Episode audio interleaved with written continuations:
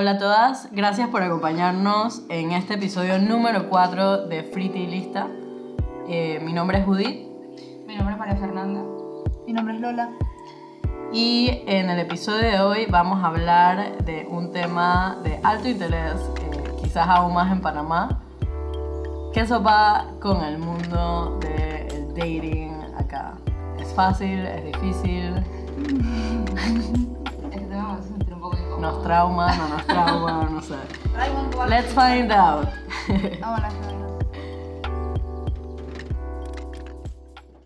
¿A qué edad ustedes empezaron como a meter, dije, el piececito en ese dating pool? Dije, en el charco, en verdad, En el porque charco. dije, en el Vamos a charquito el piececito. de mujeres LGBT en Panamá. Dije, ¿fue fácil? ¿Comenzaron de una a todo? ¿O dije, fue A poco los- a poco? A los 18. A los 18. Sí, porque a O los sea, 18. ya te habías graduado de la escuela. Me acaba de graduar de la escuela. Dije, el año siguiente de eso cumplí 18 y ese fue como el año en que ya como que decidí que podía dije, experimentar un poco, pero no conocía a nadie. Entonces por primera vez conocí a alguien que era medio gay, entre comillas. Entonces fue, dije, you plus me. Así que dije, you gay, me gay. Hello. Literal, yo pienso que fue una guía así, porque era como que era una persona que era súper, dije. ah, O sea, era como la única persona gay que yo conocía de mi edad. Y pero sí, era súper cringeworthy, pero ahora, o sea, ahora en retrospectiva es de que más que pereza, pero en ese momento era de que wow, qué pretty. pero sí, eso fue dije, la primera experiencia. Y como que eso abrió la puerta a que eventualmente conociera dije, un montón de gente que era. Sí, en verdad me identifico con, como un parte de lo que dijiste, porque al principio es como que, o sea, primero tú sientes que eres tú sola, de que siendo gay, y después tú encuentras a otra persona que es gay y es de que, man, me gusta, y ni siquiera Dije, que... "A ver, no te gusta". Simplemente que Hoy en día te quedas y de qué chucha me gustaba esta persona, de que... Tú, Lola, ¿a qué edad empezaste? Ay, vale, verga. A este los episodio 20. quizás valga un poco de verga con A los 20, un par de man. gente. ¿A los 20? Sí. Mentira. Mi señora. A ¿Pero los tú no tuviste 20. novia antes? ¿Tú no La primera ahí? vez que yo... ¿Una qué? Una cosa ahí, una situación. Una cosa ahí. Una cosa ahí. Aquí, No, aquí es no. donde este podcast se va tornando como un podcast de machos. Dije, a la No, please, please, no. No, no, no, no, no, no. O sea, la primera vez... Es que no puedo contar como date porque no fue un date. Fue simplemente Mm. un complot. La zona ambigua complot, en la que un todas complot. hemos estado. Ah, la verga. No, no, no, no, no, no. Fue un date, no fue Porque un no fue un date, no fue un date. Porque, o sea, técnicamente hablando, la primera vez que besé a una mujer no fue por un date, fue por un complot de amigos en un... Uno de esos juegos de ebrios. O... Eso lo hablamos en el podcast, o sí. Sí. Que era un spin the bottle. No. Verdad reto. Eso no, no, no, no, no, no, no, no. Es que la primera, o sea, es que ¿Qué juego era? actually, la primera vez entonces que tuve un date fue a los 21. Yo todavía quiero saber qué juego era. Man, era de que nos fuimos unos amigos a la playa, todos, y entonces yo era de que la amiga lesbiana, porque evidentemente entre todo el grupo de heterosexuales, es que esta es mi amiga lesbiana. Ok. Y de la nada salió la otra amiga bisexual, y ellos también hicieron you gay, you gay, match, ¿sabes? Y nos dejaron a solas en la playa, en la, en la piscina. Voy a hacer un post de esto. Dije, you gay plus you gay. You gave me Y gay. bueno, pues una cosa, uno más uno, dos, y, y ya está, pero no era un date como tal. Claro. Pero seguimos hablando chilling porque la mano era pana. ¿Ese fue tu primer beso? Pri- sí, primer, primer todo, Ay, qué cute. ya. Oh. Pero primer day entonces sería mis 21. Ok. ¿Y fue un desastre? ¿Fue un éxito? Fue el inicio de mi primera relación tóxica. Ok. Mood. Pero aprendí buco, no sé qué, y fue patrocinado por Tinder. Sí. Al menos aprendiste. es lo que uno dice después de Uno se abraza. ¿sabes? Un comforting es Sí, sí, sí. el aprendizaje. Es esencial también para saber lo que uno no quiere y bueno. Pero digo, creo Eso que dicen. to- todos hemos pasado por una, así que... Sí, no. Man, yo estoy feliz de 100%. que en verdad mi primer whatever, porque no fue una relación, fue como un enamoramiento efímero. Fue pre-Tinder, o sea, fue antes de, la, de este. Porque es como que Brenda. sintió más natural. No, no fue un app, fue, dije, conociendo a una persona, pues dije, hola, Back in the days. Creo que me dijo, oye, estás como cute, jaja, me gusta, creo que nos gustamos y vaina. bla, bla, bla. Yo en verdad nunca he Toda esa podido... situación awkward en la que no sabes qué hacer porque me han interactuado con la persona antes y que por Tinder y no sabes en verdad de Claro. qué hablar y actually como se ven, tienen que hablar y es que mm, Es que Tinder te da esa sabiduría y dije, ah, you gay too. Sí, es que eso me cuesta en Eso va. particular, saber que son Obvio. gays. Es disque... O sea, el primer... O sea, el primer, la primera guía siempre es disque, ¿esta man es gay o no es gay? ¿Ella me está tirando o no me está tirando? Y siempre mi conclusión es que no me están tirando y que son heterosexuales. ¿Sabes? Entonces dije, años después a veces dije, ella me estaba tirando, cosas así. Es dije, man, nunca me di cuenta, pues. Pero bueno, antes de hablar de eso, actually, porque lo tenía para hablar después, eh, bueno, mi, mi primera, como que, y mi primer intento fue estando fuera de Panamá, que yo obviamente agarré esa oportunidad como para, dije, ver, dije, uh, ¿cómo va a ser el mundo allá en un futuro cuando yo esté fuera de closet acá en Panamá? Entonces, en el futuro. ¿Qué edad tenías? el futuro. Tenía también como 20, 19, 20 años. ¿Viste? No es tan, no es tan Sí. tarde. Está cool. Eh, sí, digo, ah, me da un poco a veces como de... No, no es lastimita la palabra, pero sí es como un poco de, de tristeza no haber podido tener como que esas experiencias que mis otras amigas tenían en la escuela, En creciendo. Dije, uh, su primer crush, no sé qué. Yo, yo viví eso hasta los 19, 20, pero eh, bueno, al menos lo estoy viviendo, así que está cool. Pero O sea, siendo, viviendo en Panamá, en verdad, es bastante legal la edad.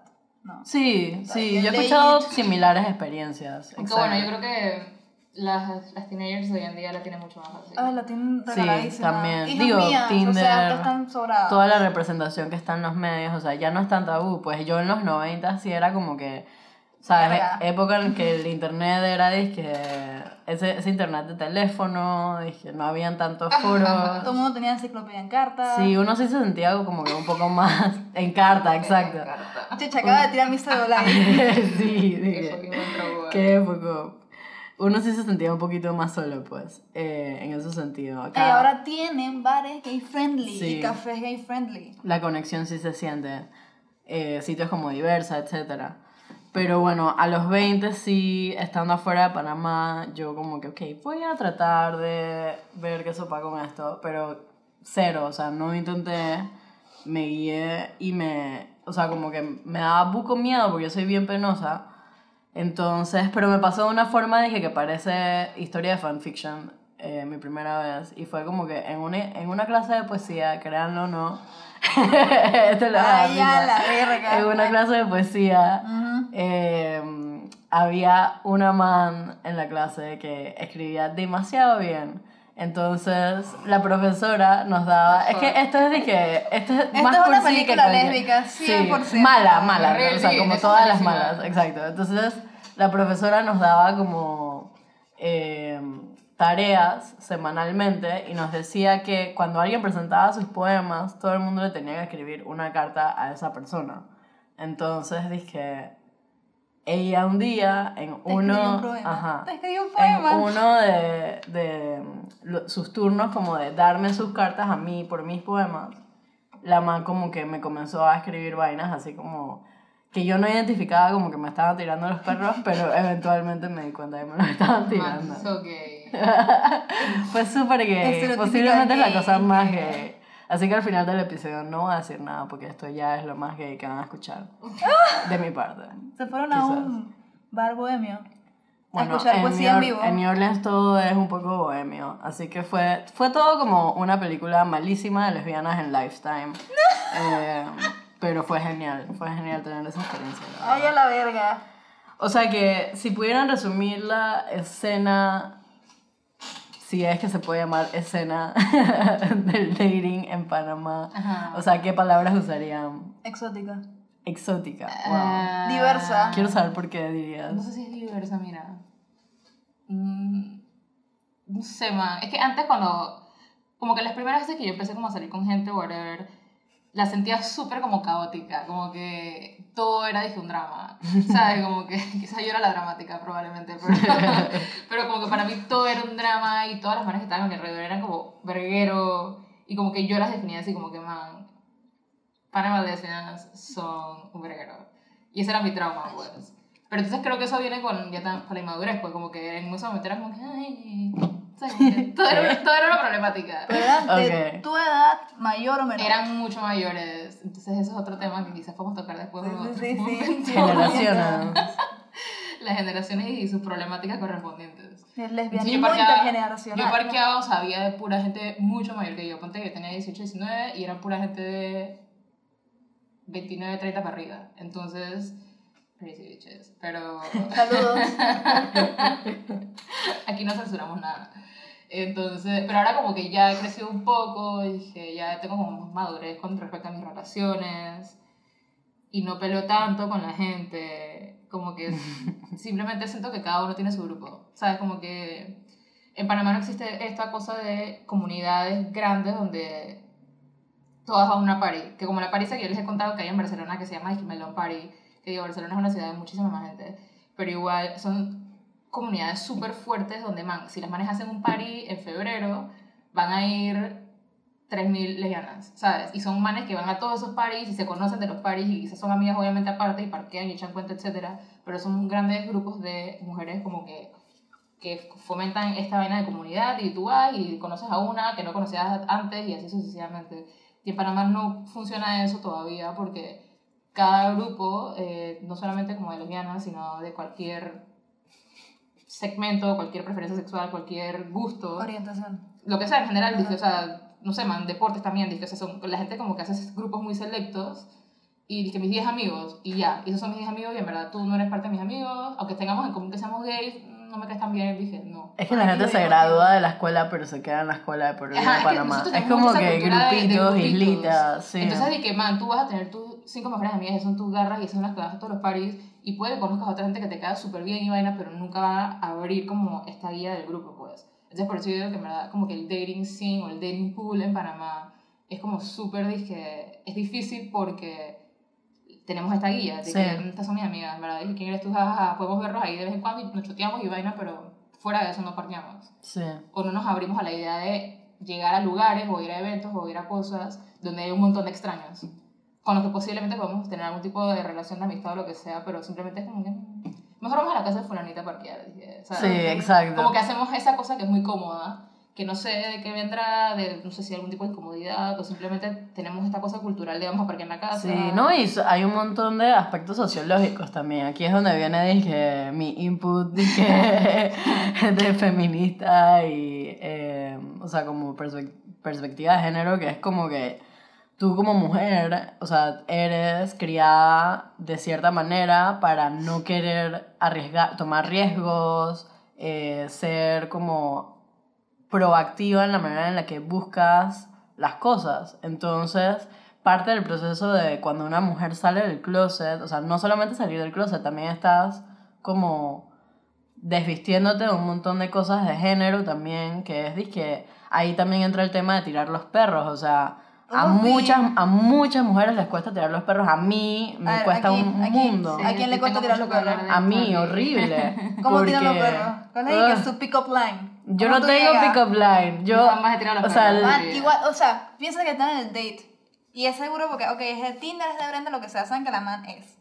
¿Cómo llegan? Es que, bueno, yo, o sea, Hola, ¿Cuál ¿qué es la hacen? taja line yo en particular, o sea, yo me he dado cuenta, yo sí me he dado cuenta de algo, de cuando, ah, de cuando alguien me gusta, y es que cuando alguien me gusta y cuando tengo química con esa persona, como que jodo un montón a O sea, que esa hace, persona. hace como bullying suavecito. No, no es bullying, pero es como que intenso. me pongo súper witty, pues. O sea, como que doy bucos comebacks a lo que la persona está diciendo y como que la escucho súper activamente. Entonces, yo creo que esa es mi manera de tirar los perros. O sea, tu manera de tirar los perros es ser atenta y que... Literal. ¡Ey, funciona!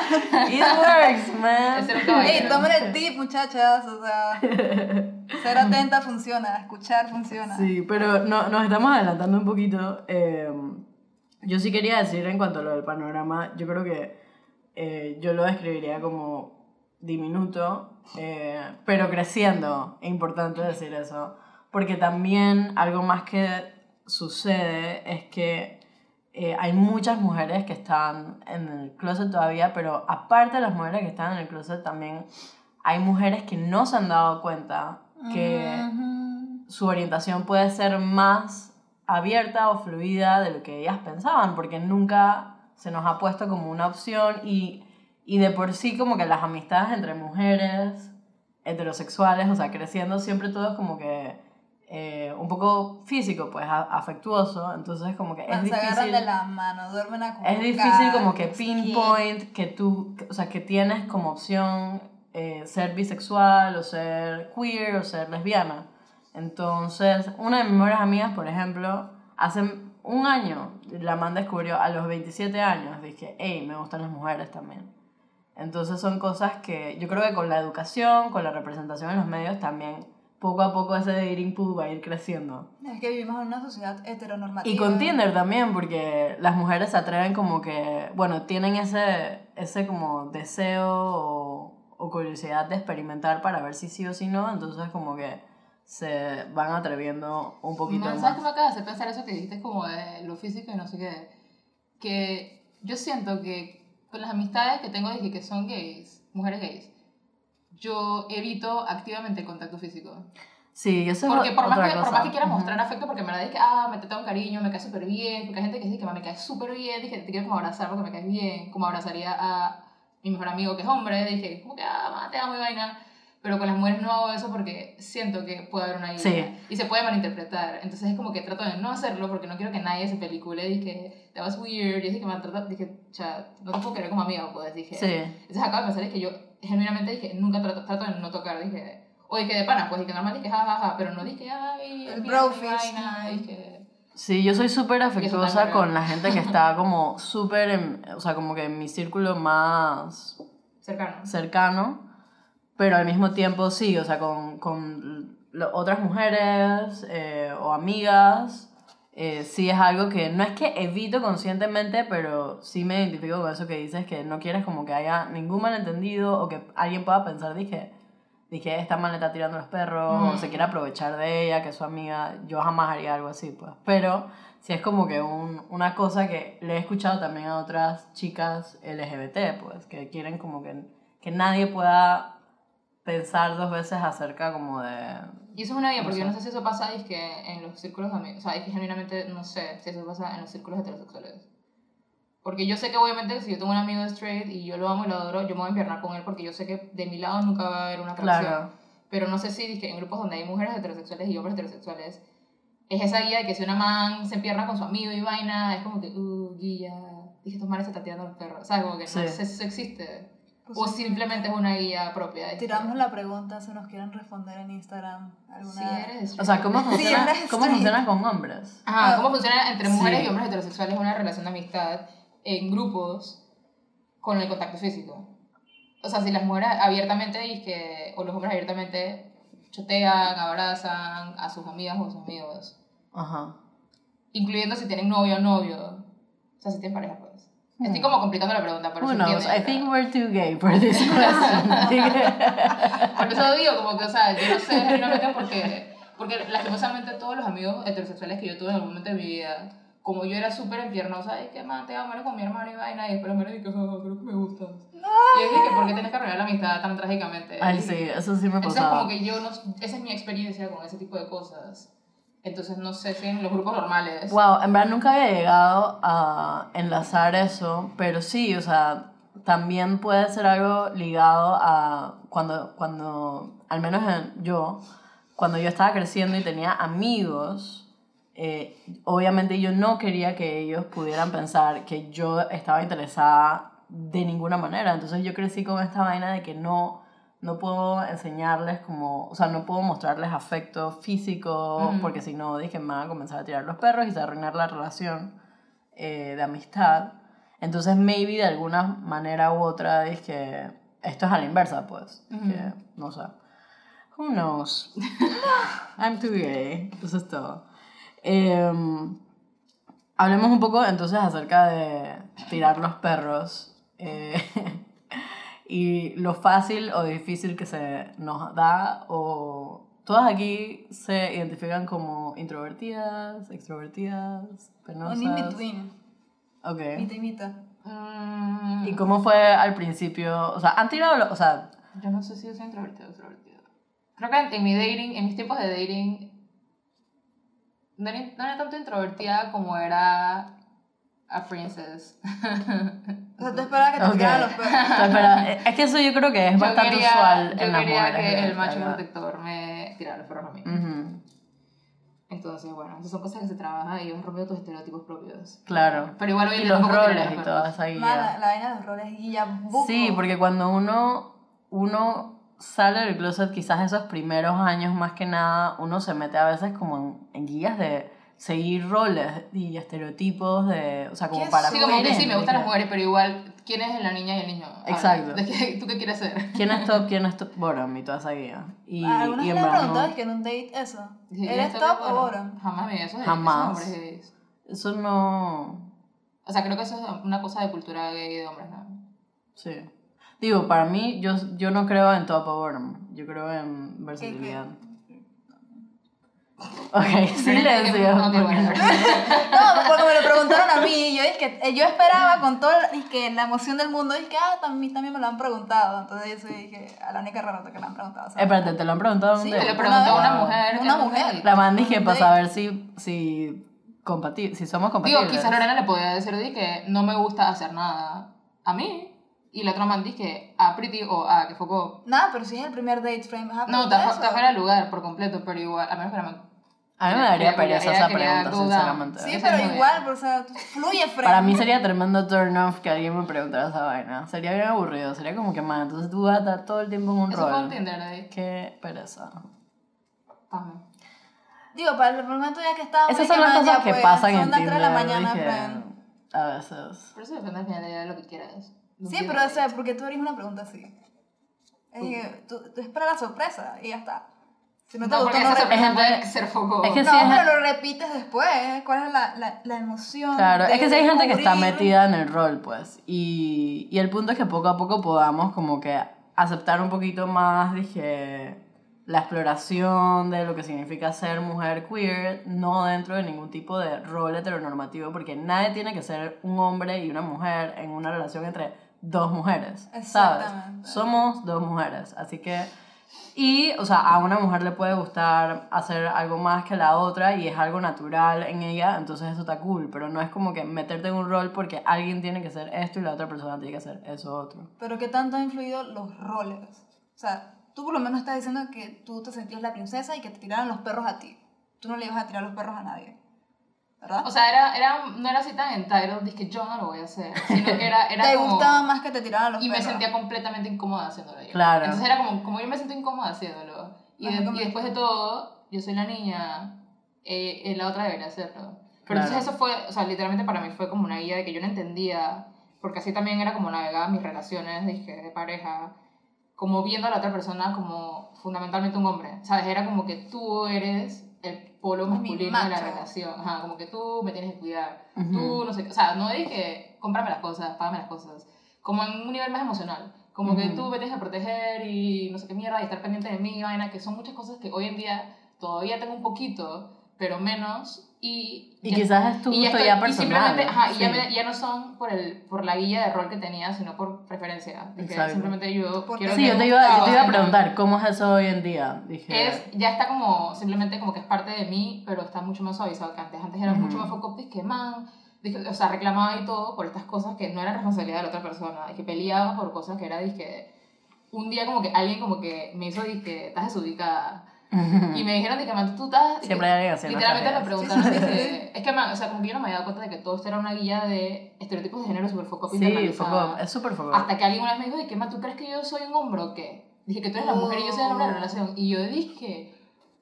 o sea, como que algo en mí explotó, dije, verga, todo el tiempo 100% he estado pensando eso, ¿sabes? O sea, es una vaina que mucha gente estoy segurísima que no se dan cuenta hasta Sí. años después. Es algo súper Que tienen las conductas súper internalizadas y que a mí me enseñaron que, o no, me- no me enseñaron, simplemente crecí pensando que yo tenía que ser la protegida y la mantenida o whatever, en las formas que sea, ya sea emocional, económica, lo que sea. Y fue, dije, man, que foco, primero nunca lo había pensado, pero así es como yo estaba llevando todas mis relaciones, ¿sabes? Ujú. Y desde ese día fue como que, ok, tengo que no hacer eso. Porque al final del día sí estoy saliendo con mujeres, que seguramente esas mujeres también se sienten mujeres y quieren ser tratadas como, entre comillas, mujeres. o tienen sus gustos y sus preferencias y vaina, y es que yo no puedo esperar que esta persona actúe como un macho protector. Si al final del día lo que estoy es saliendo con mujeres. Entonces fue como toda esta idea, dije, soltar como ese nudo. Ajá, como que soltar ese cortocircuito, ese nudo mental que tenía, dije, de roles de género. Y fue, dije, que ya, soy libre. Ah, pues todo Me lo encanta. contrario. Yo me sentía el macho protector. Bueno, Que yo te tenía que ir a buscar, yo te pagaba eh, las pintas, la comida, lo que sea. Y llegó un punto. Y eso fue así como, o sea, desde siempre. Instante, sí. Pero entonces algo hizo clic en mí y entonces empecé a salir con mujeres. Tomboy, dyke, yo no sé. Y automáticamente hice clic y estaba usando vestidos y esperaba que me buscara. O sea, que siempre hacía la. hacías el cambio dependiendo de... a quién estaba saliendo. Wow. Y era es que algo inconsciente. sí. pero sabes que hacía el, el cambio inconsciente. Y no te dabas ni cuenta de que lo ni estabas me daba haciendo. cuenta. Man, de la nada loco. iba cambiando mi closet y yo dije que toda mi falda floreada y de la nada tenía dizque, mi camisa de cuadro. O sea, era una vaina impresionante. Llegó un punto que tenía ambos.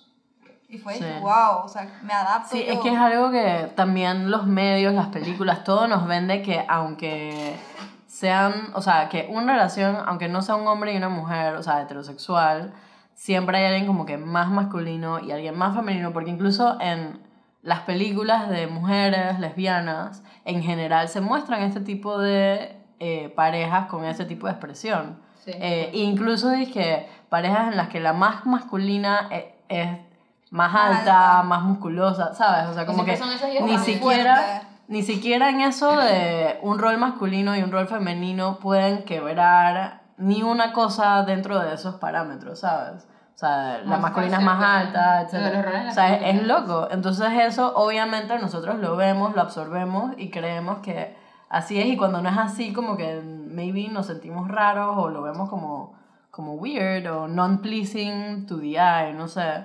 ¿Cómo es que se llama la Pero- película esa? Que creo que se llama Piper Perrow, whatever. Que es como ella. Es ella. ¿Cuál es Piper Perabo? Una que ah, sale en dos películas gays y una se tira a un techo. A la Ay, la. Ah, ya sé, ya sé. Que eso, pero- Ay, ella me encanta, de hecho, me encanta. sabes, ¿cómo se Imagine? Me and You, es la película. Imagine Me and ¿Tú no has visto Imagine Me and You? Esa es la película para Imagine- todas las espérate, mujeres espérate, lesbianas de los años Esa es la que 90 la man y tiene- 2000. Si tú no Wait, viste hold Imagine it. Me and You. Ella es la que tiene una floristería. Sí. No, pero espérate, Imagine Me and You es la de ella con la man que es como fotógrafa. No, No. Estoy hablando de otra película. Estoy súper guía con las películas. Eh, Imagine I can Me and think You. straight. Ya sé cuál es, ya sé cuál es, ya la vi. Es buenísima esa película. Eh, que la mandé, que la mandeja al, al reverendo. Es un reverendo. la profe- la es un man que es algo profesión religioso. predilecta Porque las mujeres tienen que El man es un pastor evangélico. Gracias, era eso. Que es como un blanquito fulo. ¿Cuál es esa? Y que el hijo está con toda la vaina, con la novia, la novia le dice Ah, a, a- ah, obvio, porque el hijo se mete en una, en una guía y que... Mi mamá es Es que, hermano, tienes 25 años ya. Espérate, ¿cómo se llama? Elena Udon. Elena Andón, jamás me hubiera acordado, exacto. Ah, yo no vi esa. Esto era. Man, Elena Udon. Y sí, la man, la, la escritora, la otra protagonista sí es que. Ah, Hasta que ella así como si fuera de SUV, o sea, La man se parece a... FBI, La man se parece a la man de Criminal Man... ¿De cómo se llama esta mierda? Law De. Law and Order, Mariska Hargitay. Mariska, no sé qué pinga. Bueno, la man es igualita, la man es toda es fuerte, alta, la man como que corre y nada, y la man nada porque tiene una oficina en su casa. Y la man es toda de que, oh, soy toda bohemia, existencial y trágica. Y es que. Ah. obviamente ese es de que el lado que el pueblo súper masculino foco. Porque la que ser toda también. Tenía que inspirarse. No solo es masculina, sino que la libro. tiene que tener problemas con sus sentimientos y cómo expresar sus emociones. Y se enamoró de la esposa del pastor. Porque hay que meter la religión de sus dos huevos. Pero fue la, la esposa que le, la estaba buscando a ella. Siempre. Después de una breve pausa descubrimos que la película era Elena Undone. Está en Netflix, creo. Ajá, entonces estabas diciendo esto para... No me acuerdo qué estamos hablando. De tener un lapso horrible. No, No, mentira, a yo sí me decir- acuerdo, yo sí me acuerdo, estábamos hablando Ah, de, lo- de errores. Bueno, lo que iba a decir era que la man de Elena Ondon, que no sé si se llama Elena o es la otra que no es Elena, Elena. que sí. es súper disque. O sea, es un ejemplo perfecto de esto, de que hasta en las películas disque las relaciones son disque, una man súper femenina, súper frágil, súper que necesita disque que la salven y la rescaten de su vida monótona y la tragedia porque es una housewife y tiene tres hijos. Y entonces esta man era la que era gay, era disque artística, bohemia, oscura, tiene issues para decir todos sus sentimientos, es súper fuerte y nada, y hace ejercicio, y es disque, man, the stereotype is clearly there. Sí, y es tóxico, man. Esa vaina se traduce a, a después como nosotras de que nos comportamos y sufrimos en el dating pool porque no encontramos... O sea, ¿se imaginan si yo hubiera seguido identificándome? Porque yo comencé identificándome o tratando de expresarme de una manera como un poco tomboy. Entonces, yo para colmo soy bien bajita. O sea, ustedes se imaginan si yo dije, siguiera buscando a una más, más bajita que yo.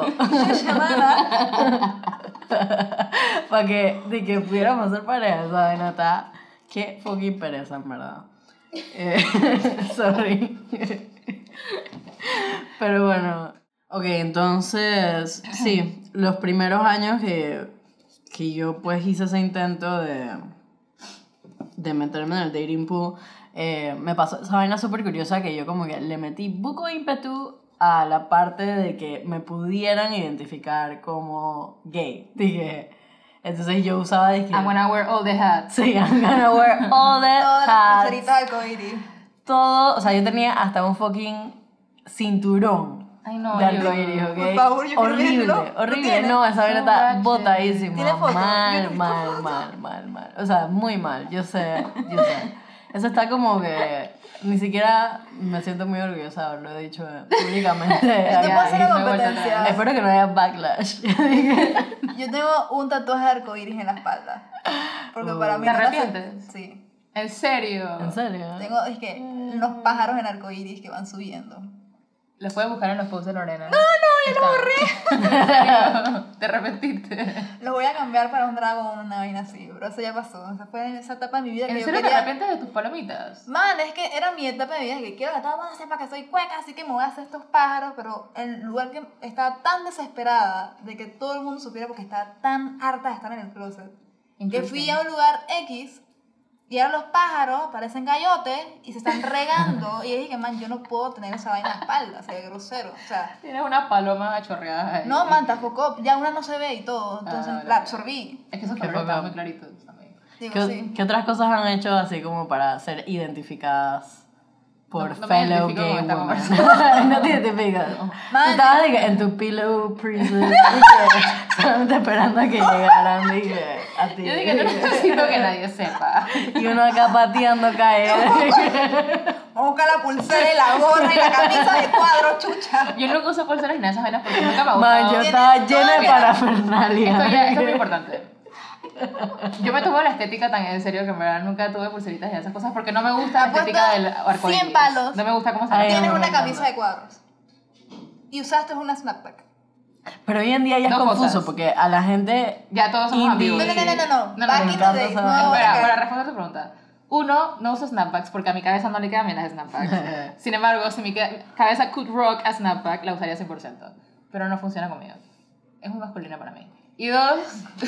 Tío, tío, tío, she's still a princess.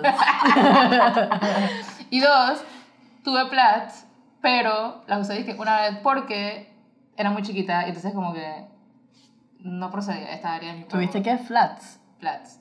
Ah, flats, ok. Entonces dije, tuve camisas de cuadritos. Dije, O sea que sí- sí tuviste. o sea, tuve, pero no que la usé, porque no me quedaba bien.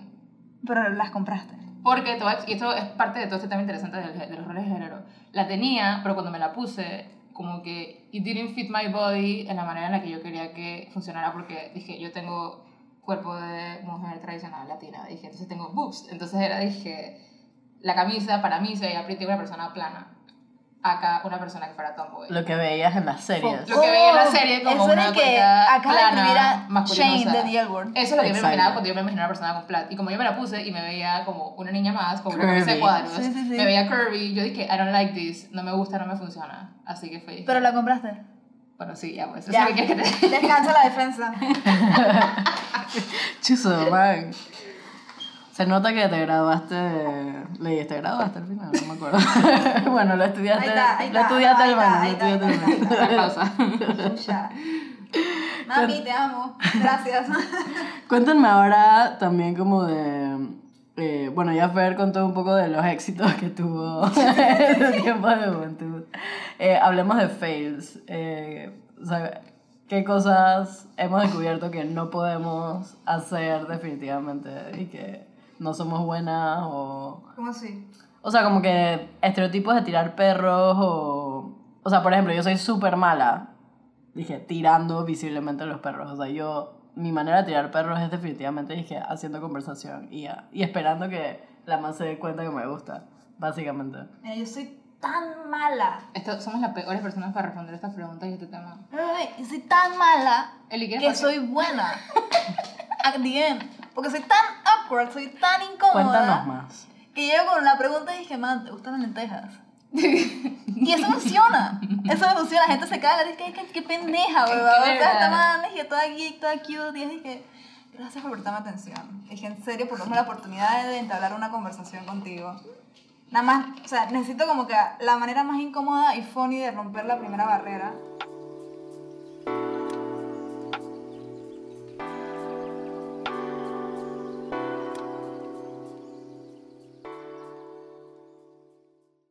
Una invitada en nuestro podcast el día de hoy. Chica anónima. ¿Sabes de qué es mi novia? Es la novia de Fer. porque- ¿Sabes por qué? Porque nadie nos envió un voice note, ni nos enviaron preguntas. Todas aquí estamos en la expectativa de aprender. Bueno, la cosa es que como estamos hablando de tirar los perros y aparentemente ninguna de las diversas es buena tirando perros, eh, Eli, aquí presente. Hola. Nos va a contar cómo Nos se levantó a Fer. Bueno, eso es lo que dice ella. Bueno, lo que pasa es que hicimos match en Tinder. Ahí está la triste verdad. El primer paso cumplido. A Fer no le gusta aceptarlo, pero bueno. Eh, hicimos match en Tinder, entonces un día comenzamos a hablar en la mañana y literal estuvimos como que toda la mitad del día hablando. Entonces yo le estaba echando un cuento y ella quería terminar de escuchar bochinche y yo le dije que bueno, te lo digo si vas a tomarte un trago conmigo hoy. Uh, Ay, ya, Pero la debo decir, debo decir que esto es como un match made in heaven porque en ese momento yo era significativamente más bochinchosa de lo que soy hoy en día. Y el cuento que me estaba contando me interesaba muchísimo. Entonces, obviamente, lo que ella hizo fue simplemente dije, activar mi curiosidad sobre un bochinche. Y fue, dije, ok, esta manda cool. Voy a escuchar el resto del bochinche mientras conozco a esta persona que me gustó. Pero fue como que, ¿sabes? Como que fue una mezcla, fue un buen timing. Sí, Porque en verdad era un buen cuento. sí. o sea que fuiste Eso es, lo que ella dice, eso es lo que ella dice, pero en verdad la cosa es que ella quería salir conmigo. Ah, Entonces, nada, me dijo que sí y fuimos en la noche a tomarnos un trago. Y lo primero que me dijo Fer cuando me vio fue, dizque, ¡Ey! Ah, ok, esto es para demostrar que en verdad no, que la mamá sé no sabe tirar los perros. Lo primero que la mamá me dice es que, favor. ¡Ey! eh, mi primo es amigo de tu hermana. Y le dije, ¿what? Man, ¿qué le pasa? Y Cosa que obviamente fue awkward porque es que... Fue súper awkward porque es que más no nos conocemos, me estabas estoqueando durísimo. tiraste al agua solita, Se echó el agua durísimo. La tiraron, la man se Pero, quédate siendo... Yo pensaba que era princesa. Yo pensaba que era un tema de conversación. Dije, ay, tenemos a alguien como que... No, te que, Fren, me man, esta mamá acaba de acosar. ¿Cómo tú te sentiste con eso? But she cute. She crazy but she cute. Digo, fue medio awkward en el momento porque fue, que man, esta man... O sea, es como que lo primero que me vas a decir en tu vida va a ser, dije, ay, mi primo y tu hermana son, son amigos. Quote. Ajá, pero... Después de que me gustó tu foto del pero 2012 normal. en la playa. Sí. Sí. dije, sí, en verdad. Sí. dije, en verdad sí, pero bueno. Y Ok. nada, después nos quedamos ahí echando cuentos y ya, el, el bar cerró como a las 11 de la noche y nos quedamos y que hasta las 2 de la mañana echando cuentos afuera. Bochinchando. Sí. Y ya, Esto, esto respondió otra pregunta que era ¿cómo conocimos a nuestras parejas? Sí. Antes de Ay, tiempo. Ah, sí. Y Bueno, bueno, eso haberlo Eli. puesto. Jeje. Gracias. Gracias, Eli. Bye. Bueno, ahí lo tienen, de parte de alguien que sí tira a los perros. O sea que existen, Que sí sabe, sí existen, existen mujeres queer en Panamá que tiran Que los perros, los ya perros. lo sabemos. Y es tan Eh. sencillo como chotear a una persona a tomarse una pinta contigo. Es que Tinder hace la mitad del trabajo también. Sí. Bueno, si quieren hablemos un poquito de Tinder. O sea, ¿ustedes lo han usado o han usado otros dating apps? Tinder y Brenda. Cuéntanos acerca de tu experiencia. Elabora. ¿Fue buena, fue mala? O sea, lleno de aprendizaje. Y esto. ¿La de Brenda cómo se llamaba antes? Brenda. No. Brenda es ahora. Antes, Yo no sé tanto a- Brenda. al respecto. que era morada, Ajá, pero me acuerdo de Brenda. que podías conocer alrededor del mundo. Que te salía, ajá, sí, antes de Tinder. Dije muchísimo antes de Tinder. Ajá, Brenda era, un- era como grinder de mujeres. Pero Yo nunca internacional. Y después descubrí Tinder. Y Tinder sí fue, dije, wow. Sí, para la gente introvertida yo me aconsejaría Tinder. Eh, o sea, al menos como para, dije, Ver. ¿sabes? Como practicar. dije, como ver que sopa también con uno mismo. Dije, ¿qué es salir en una cita en Panamá? O sea, sí, mi primera cita acá fue de hecho un Tinder date. Y fue con una gringa demasiado alta, como seis cabezas más alta que yo. Fue súper gracioso cuando, nos, cuando llegamos al lugar y, nos vimos y fue, dije, man, qué caga de risa. Pero fue cool, man. Era como que mi primera experiencia acá. Eh, acababa de salir del cruce con mis papás también. Así que fue todo como muy memorable en ese sentido. Y yo creo que esa fue como una de las pocas experiencias buenas, positivas que tuve en Tinder, porque el resto... ¿Cuál fue la más incómoda ah, eh, El sí date tuve- más awkward. Sí tuve varias experiencias. eh, hay, en Tinder, mi, mi máxima queja de Tinder ahora, supongo, hace rato que no, no sé, no sé si han mejorado en esto o whatever, pero eh, cuando lo usaba, sí veía que había mucha gente buscando tríos. Eh, pero no solamente eso, porque eso no es en sí un problema, pero la problemática para mí es como que estaban constantemente tratando de como engañar a las personas y como seducirlas a que quedaran con ellos, pero sin darse cuenta que era un trío hasta el final, ¿sabes? Entonces sí me pasó una vez que eh, me encontré con una man y todo y parqueamos y al final de la vaina la man dije, bueno, mi pareja y yo, que casualmente es un hombre, Ah, eh, asco. Estamos, no sé qué, y yo dije, me sentí súper como ¿Usada? Usada, man, fue un feeling muy, muy horrible, muy horrible. ¿Y qué le dijiste? Y yo dije, man, que chucha. O sea, como que a mí me gustan solamente, no tengo nada de interés en que haya, porque la man era como que, no, él va a ver y ya. Y yo Ah. dije, y yo dije, man, no, ¿Qué pasa? no, gracias por invitarme a los tragos y todo, pero no. Son parejas que, Busca unicornio. Ajá. Así. Pero eso, eso salió ahorita por, otra, por una serie de televisión. De hecho, no sé si ustedes sabían eso. Bueno, es que yo vi la serie, entonces por eso me enteré. El que veo es que el, el, el emoji de unicornio y dije, ¿qué están buscando, Sí, friend? eh, esa es la serie esta de Yumi, Yumi Her. Ujú. Obvio, obvio, obvio, obvio. Que los manes dije, ah, our unicorn, no sé qué. Y entonces, por eso la gente. Pero eso está cool, o sea, como que si estás buscando un trío y lo dices, eso está super pretty, man. No, pero que no that's, the way, con- that's the way to go. Pero, o sea, Una lo otro es un abuso, man. Es, es, es fuck up. O sea, Claro. que, que te engañen de esa manera. O sea, como que, no sé. Háblame de los hombres que están buscando lesbianas en Tinder. Yo nunca vi Que de eso, pero no sé. Y dije, busco mujer lesbiana para hacerla cambiar de O sea, en el texto salía eso. Ajá. ¡Wow! ¡Qué fuerte! Y No, estaba, qué dije, Qué insoportable. No experimentado eso en mi vida. Salían tampoco. hombres. Y lo más raro que me salió en Tinder fue un hombre vestido de mate. Dice que busco mujer que me enseña a comportarme. Digo, es que Tinder, que- Tinder es el lugar para los kings ¿Qué? también. Es el, el lugar más usado en Panamá y la gente a veces como que pone sus kings ahí, pues. No, claro, deja la libertad, pero, Pero- dije, pero ¿por qué buscas lesbianas? O sea, no entiendo. Sí. Es como complicado. Hay de todo. Digo, en The L Word no había un man que era como lesbiana. ¿No se acuerdan de eso? Ay, el que estuvo con Alice. Ajá. El man que era lesbiana. El man, él, era lesbiana. Episodio 7, una cosa así, está empezando. Sí, era como en la primera No me temporada. acuerdo de nada de eso.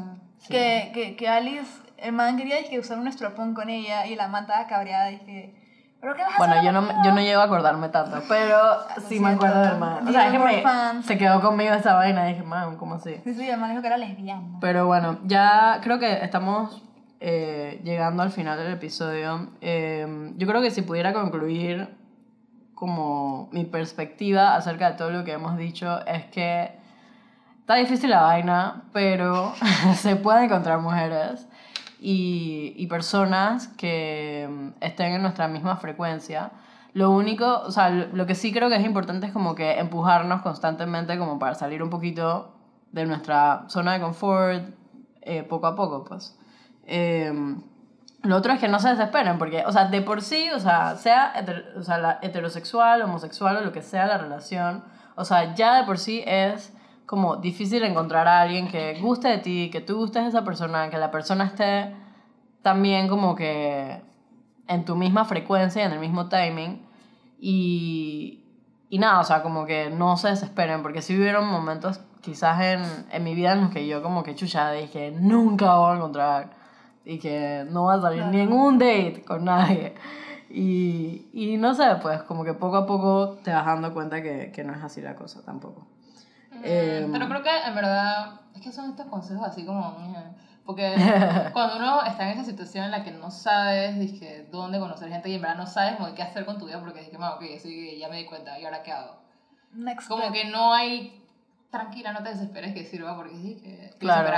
Digo, para mí fue, o sea, eso de incomodarme un poco definitivamente fue clave, o sea, Sí, es que comenzar por Tinder, o sea, yo, yo era una persona súper introvertida, ¿sabes? Típico de jamás alza la mano en clase, jamás que busca conflicto, jamás tira los perros a nadie. Eh, pero, ¿sabes? Como que poco a poco yo dije, ok, en verdad es importante que yo trate, pues, porque tampoco es como que si me quedo quieta en mi casa no va a llegar a mí, Sí, obviamente. 100%. Entonces, o si salgo en los mismos lugares una y otra vez, una y otra vez, eh, es muy probable que, digo, de vez en cuando pasa una excepción, pero es probable que no, que no llegue esa persona ahí, pues. Y dentro de todo, si Tinder, que es una muy buena primera opción, yo creo. Sí. Nada más que dependiendo de cuántos años tengan las personas que nos escuchen. Eh, Sí. Sí, sí, que habría que hacer cuidado, un censo. Pero dependiendo, en verdad, tengan cuidado, úsenlo responsablemente. Si ya Sí. están grandes, hagan lo que les dé la gana. Porque No, ya pero saben. igual, avísenles a sus amigas. Claro, no me, refiero, no me refiero a que te vayas a la nada y a la casa de un stranger dije, sin avisar, porque, porque eso no te gusta un poco. Pero si ya eres grande ya tú sabes, normal, chilling. Pero si estás más peladito, en verdad, puede que pienses que sabes, pero quizás eres más naive de lo que piensas. Sí. Entonces siempre tener un poquito de cuidado. Pero igual pienso que eh, si bien Tinder es una buena primera opción, al final eventualmente vas a tener que salir de tu comfort zone. O sea, puedes Sí. conocer mucha gente Claro. por Tinder y hablarles por 10 años a cada uno, pero hasta que no decidas y que, hey, man, en verdad creo que es hora de que parquemos, ¿sabes? O dije... Ey, también la gente tira los perros pues. por Instagram. Yo en verdad usé el Instamove, porque para mí dije Instagram Ey. es como el siguiente Tinder. Like, Eh, like, like back, like, like. Es como el Tinder. Instagram. Sí. En verdad, Instagram es cómodo porque puedes. Estoquear. Incluso yo creo que Instagram sería mi primera opción. Sí. Eh, porque puedes como que irle respondiendo poco a poco en par de stories, y es que así como súper casual, y luego ir metiendo más conversación hasta que en un punto alguien dice que, hey, en verdad, ¿cuándo vamos a parquear? Quizás Instagram es hasta más humano porque, Sí. porque la misma plataforma no está diseñada para eso. Entonces es como que casualmente te estoy hablando porque me interesó algo de ti. Pues. Exacto. Ah, no sé qué, ¿cómo estás? Hola, qué bonita esta foto, qué pretty, no sé qué. Exacto. Pero Tinder es estrictamente, si tú estás en Tinder es porque tú sabes que tú quieres o salir o whatever con una persona o con. X, lo que sea. Quieres tener algo romántico slash sexual con alguien. Entonces ya como que por sí ya está esto establecido. Que es bueno para ciertas cosas, para cierto tipo de relaciones. Pero en Instagram es como más chilling, que "Hey, simplemente te estoy hablando casual. Es Tú mucho puedes- más Tú chilling. puedes saber uno que se esté tirando los perros, quizás no lo sabes, y quizás cuando te enteres es de que, "Ay, qué pretty, no lo está, es que I wasn't expecting it. Sí. Pero en Tinder ya se está esperando eso, ¿sabes? Y es como que es menos likely que te rechacen porque como que, o sea, poco a poco tú vas poniendo como Hmm. La la, cama, pues, de que hay, de que, o sea, vas de poco y si la más sigue la, la corriente es alfombra. porque está un poco más interesada y un poco más interesada y es como que, ok, o sea, como que te, te, te liberas de un poco de, de incomodidades, maybe.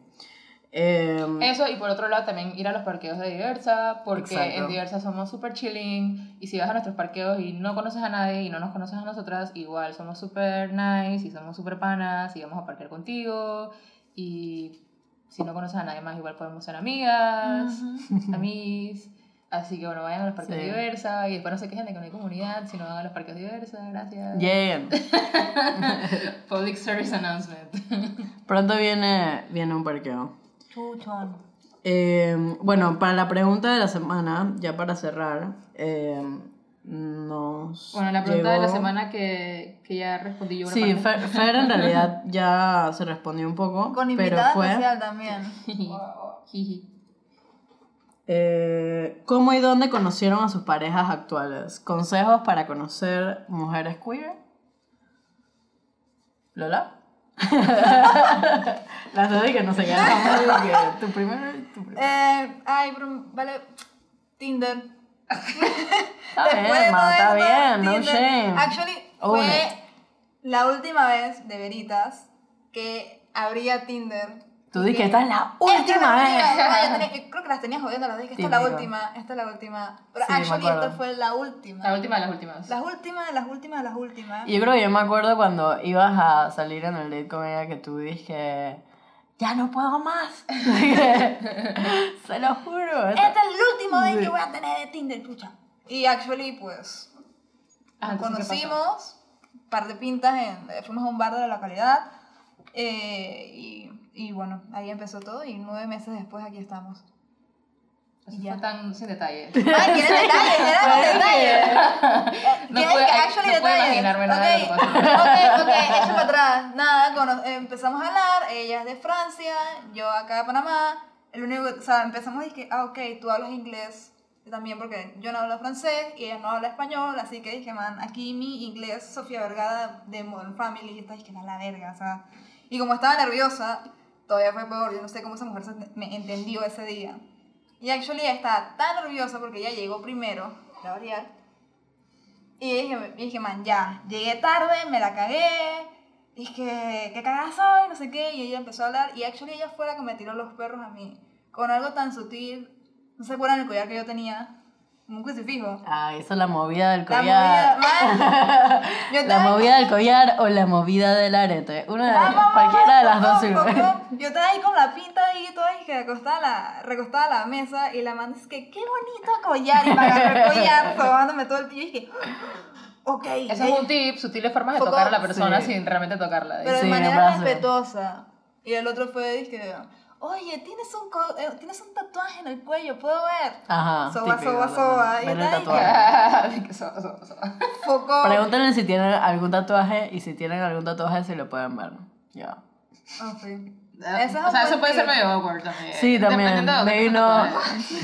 O sea, puede ser como. que nada, Si te dicen de que en el hombro o algo así. A mí eso me recuerda, es que yo no me acuerdo si eso fue en el primer date. O sea, fue el primer date. Ok. Que yo tengo un tatuaje que yo odio en la muñeca y es como un regret. Y bueno, pues whatever. Entonces me acuerdo, cada vez que alguien me agarra la mano, dije, ay, tengo un tatuaje en el brazo para ver, no sé qué, y me agarra la mano incómodamente. Yo quito la mano de reflejo porque es como que, man, y yo me lo quiero ver, no quiero que tú lo veas. Y esta man Yo no he visto eso. ese tatuaje. Dice, Oye, que, no. dice una cuecada, dice breathe. O sea, es Ah, que. Yo me acuerdo. Read. breathe. Breathe, breathe es respirar, porque no podía respirar en esos tiempos. Así que decidí tatuármelo. Ay, no, no, sorry. Yo había captado que decía de que... Yo había captado que decía de que lee. No, no, no. Bueno, breathe no es mucho mejor, ¿no? Y encima tiene un fucking para- triángulo, pues. Una maldita hipster. Y bueno, la vaina es que entonces esta mamá agarró la- el brazo y dije, ay, a ver tu tatuaje. Y me jaló el brazo y dije, bush. Y yo dije. O sea, o sea, representación auditiva de lo que estoy haciendo. Estoy dije, haciendo maromas con mis brazos y jalé el brazo para atrás. Y yo obviamente pasmada dije, no me toques el brazo. Y esta mamá como que se pasmó horrible y que está loca y que Wow. como que nada más quería parquear. Dije, como que, o sea, un complemento, whatever. Dije, ve el tatuaje. Y esta man dije, la cara que puse fue de pasme total. Dije, mm, Ok, sí, entonces no hagan lo del tatuaje. No, Entonces agarró. como que tienen que ser sensibles porque quizás hay gente que tiene tatuajes que en verdad no Que les no les gustan y no gusta. son tema de conversación por el primer date. Si tú ves que la mano se está, dije, no, no. Ah, si tú ves que en verdad dije, no te quiero mostrar mi tatuaje del brazo. No como- insistas, no insistas. Es que le dé el movimiento corporal. La vaina es que, para resumir el cuento, como la man se iba en dos semanas literal a Francia, era dije, bueno, pues vamos a hacer super dates casi todos los días antes que te vayas a Francia. Pensando que no iba a durar la vaina. La invité a una boda y todo. Dije, ¿qué haces? Yo me acuerdo, yo ¿Te estuve en acuerdas? esa Ay, tú boda. estás en la boda, Sí, yo ¿verdad? estuve en esa boda. Sí. Y bueno, hoy en día siguen juntas. Y hoy sí, regreso de Francia y seguimos juntas. Ok. Lindas historias. ¿Y la tuya? Bueno, la mía en verdad fue como contra todo pronóstico. También un poco parecido a lo de Lola, que yo estaba, dije... Pero ya yo estaba súper metida en esa fase de que no quería estar con nadie. Yo estaba, dije, man, odio salir con la gente, odio el dating world. eh, me había, había salido como de un heartbreak eh, un año antes y yo como que eh, decidí como que tomarlo con calma eh, en el siguiente año y, y nada, estaba como que súper en paz con todo, súper tranquila y una noche número dos de por qué fue contra todo pronóstico en el apartamento, o sea, el lugar que yo más he explotado en todo Panamá, o sea, uno de esos lugares que yo ya dije, nunca voy a conocer a nadie nuevo ahí. Y fui una noche y eh, mi novia, ella como que, o sea, número tres contra todo pronóstico, una man que se acerca a ti y se presenta de la nada. O sea, la man como que yo estaba sola en un momento, sentada tomándome una pinta, porque yo a veces me aparto, y la man como que se sentó al lado mío y ella dice, hola, soy Carolina. Y yo dije, La Carolina's got "Wow". Y como que, no, pero Carolina yo igual...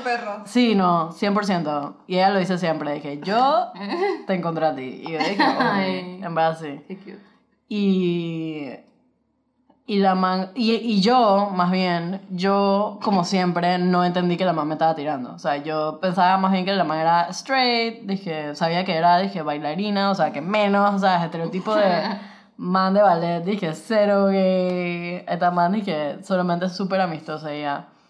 Y tomó encontrarnos así mismo como tres veces. O sea, literalmente la segunda vez fue igual, fue después de un evento de diversa. Que yo seguía en el apartamento, igual me senté sola en un momento y la man igual se volvió a sentar O sea, la conmigo. man estaba clarita con su target. Qué fuerte. Y después dije, hubo una tercera vez que nos encontramos en otro evento.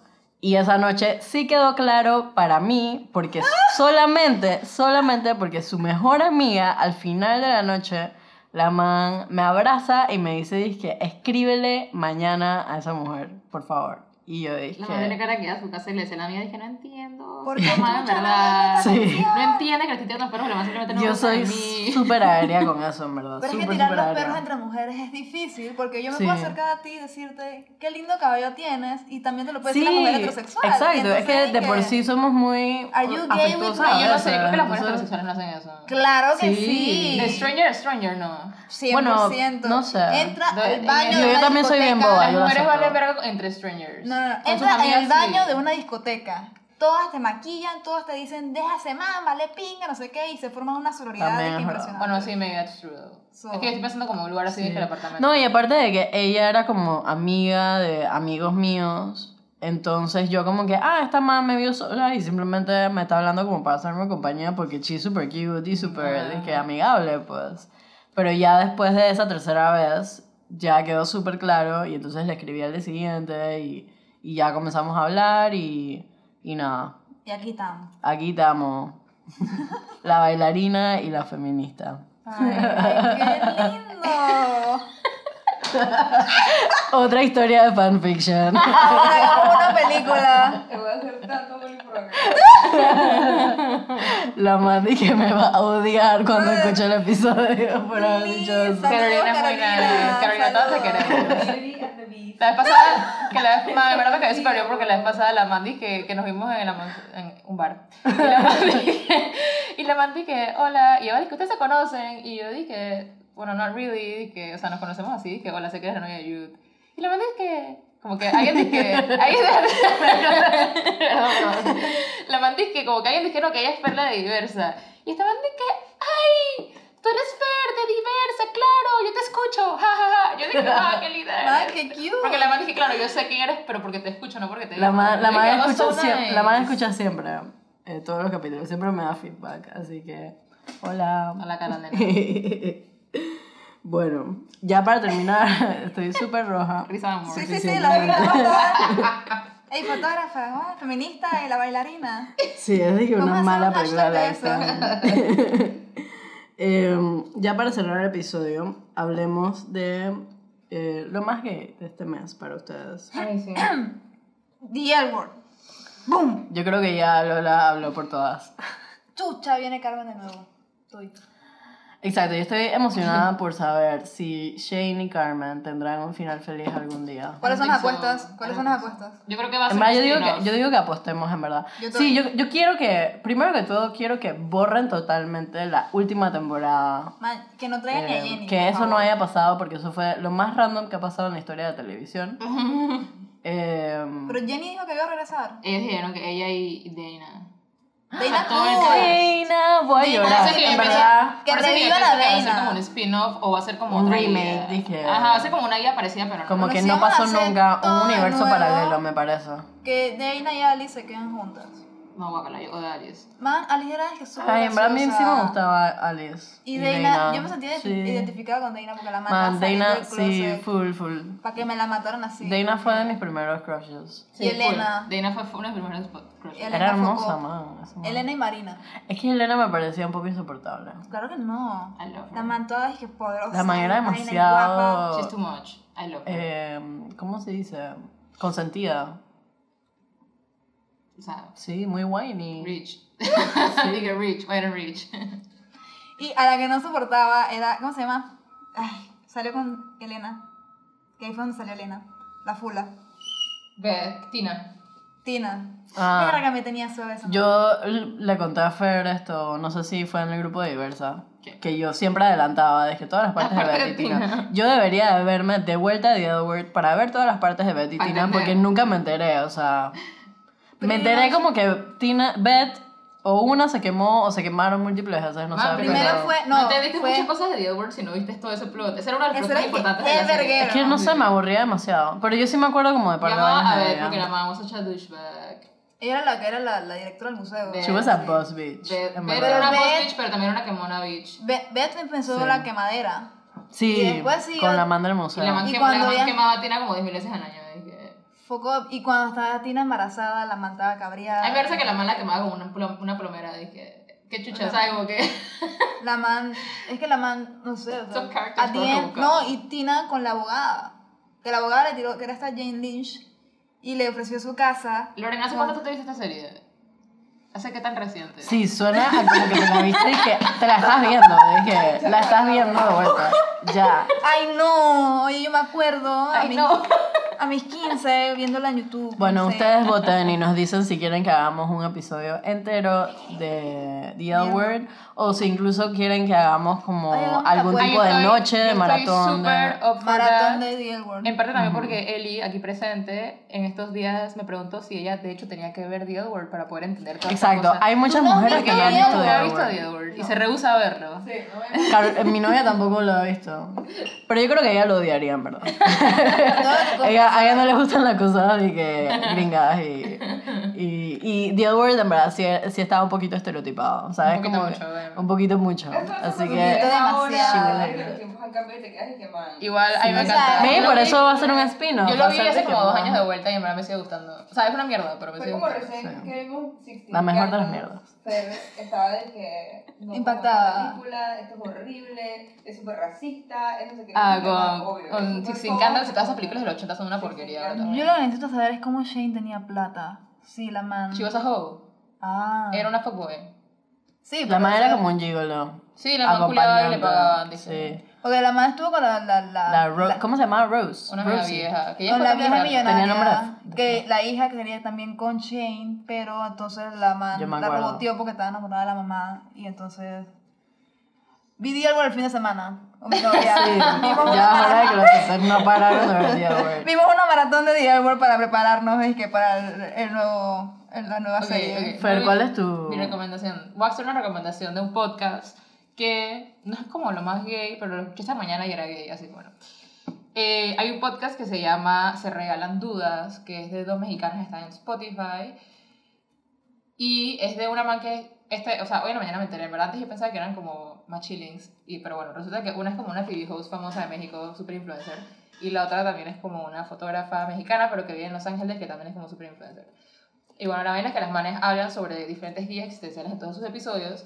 Y en este episodio que escuché esta mañana, las manes hablaban sobre salir del closet. Entonces, eh, como que las dos son súper, dizque, gay rights y una de ellas como que habla buco de, de por qué le resuena tanto el tema, o sea, ninguna de las dos son gays.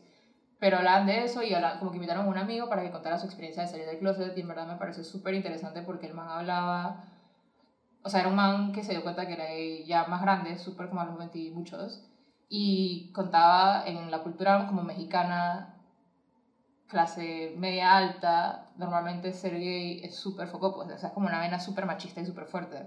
Y como que él mismo hablaba de cómo se refería a él mismo y todo este proceso que él sintió saliendo del closet y dándose cuenta que era gay y todo el tiempo que se lo negó y todo lo que hacía y sus amigos le decían, dije, mamá, pero sabemos que eres gay y él se los negaba, aunque él sabía que era cierto, entonces como que todo el struggle y que eso lo llevó a un tema de que tuvo que ir a terapia porque tomaba bastante entonces como que me, me pareció súper pretty ese episodio porque aparte el punto de vista de ellas como mujeres strays como que también es interesante dije cómo ven el tema y cómo se expresan del tema también eh, no sé me parece súper pretty y aparte que las manes son bien relajadas y ah, como Suena no muy sé, cool. en idioma mexicano para mí es súper entretenido también porque hablan como más dije sabes como que Claro. son, son upbeat así que nada se los recomiendo un millón se llama se regalan dudas y bueno, espero que escuchen esto y nos compartan también. Sí. Y bueno, la mía va, es el siguiente evento de Diversa, que eh, va a suceder ya sea a finales de febrero o a principios de marzo. Estamos todavía confirmando la fecha con el local, pero manténganse atentos en nuestras redes sociales y como siempre, pues eh, escríbanos eh, en todo momento con preguntas, sugerencias de temas, de lo que sea, voice notes a nuestro email.